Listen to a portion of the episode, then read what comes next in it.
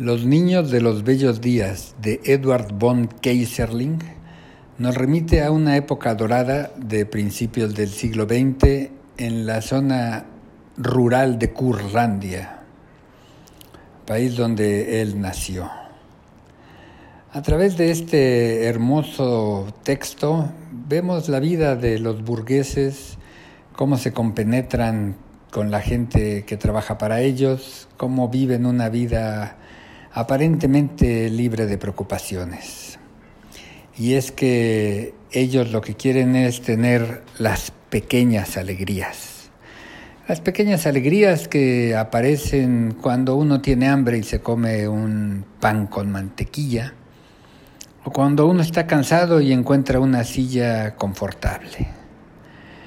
Dentro de estas pequeñas alegrías hay un abogado, Von Kaiserling, por medio de su personaje, nos narra el papel del abogado en este ambiente bucólico donde el terrateniente parece que solo tiene que mirar cómo florecen sus pertenencias.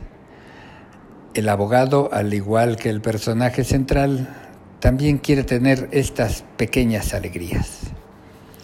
Las pequeñas alegrías para este abogado son resolver los asuntos sencillos pero cotidianos.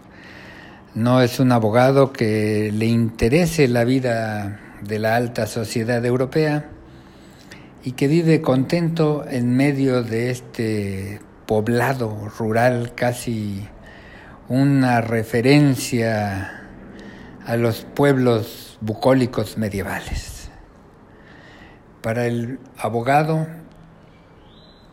la pequeña alegría está en funcionar como un engranaje de este mundo rural en el que claro hay tragedias y alegrías, pero sobre todo esas pequeñas alegrías que dan sentido a la vida de la familia entera y de todos los que están ahí, pues el personaje central atiende a los peones, atiende a quienes se encargan de las ruedas de los vehículos, tiene un contacto personal con todos y logra que las pequeñas alegrías estén en la vida de todos ellos. Incluso uno de sus peones que se emborracha cada que recibe su paga y maltrata a la esposa, al ser requerido por el personaje central, le dice, son de las pequeñas alegrías el poder ir a la taberna a beber libremente. El papel del abogado en estas pequeñas alegrías es fundamental. Suele olvidarse cuál es el sentido del litigio para los abogados. Si en estos espacios hemos comentado que son motivo de burla en estos subgéneros humorísticos estadounidenses y europeos, donde el abogado suele ser materia de burla, aquí hay un tremendo respeto por ese abogado que, aunque soltero y en apariencia poco convencional, pero vive feliz. El sentido del litigio para el abogado real no es solamente obtener un beneficio económico, sino lograr que la sociedad funcione.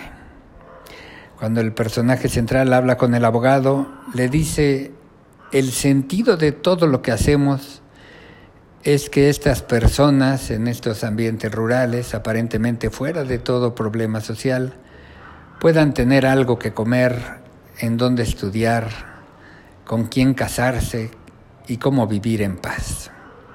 Sin los abogados, el funcionamiento del Estado sería impensable.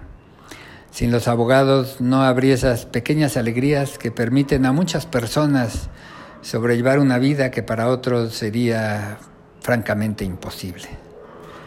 Con una pluma majestuosa, von Kaiserling nos lleva por la literatura europea de los grandes vuelos, pero en textos pequeños.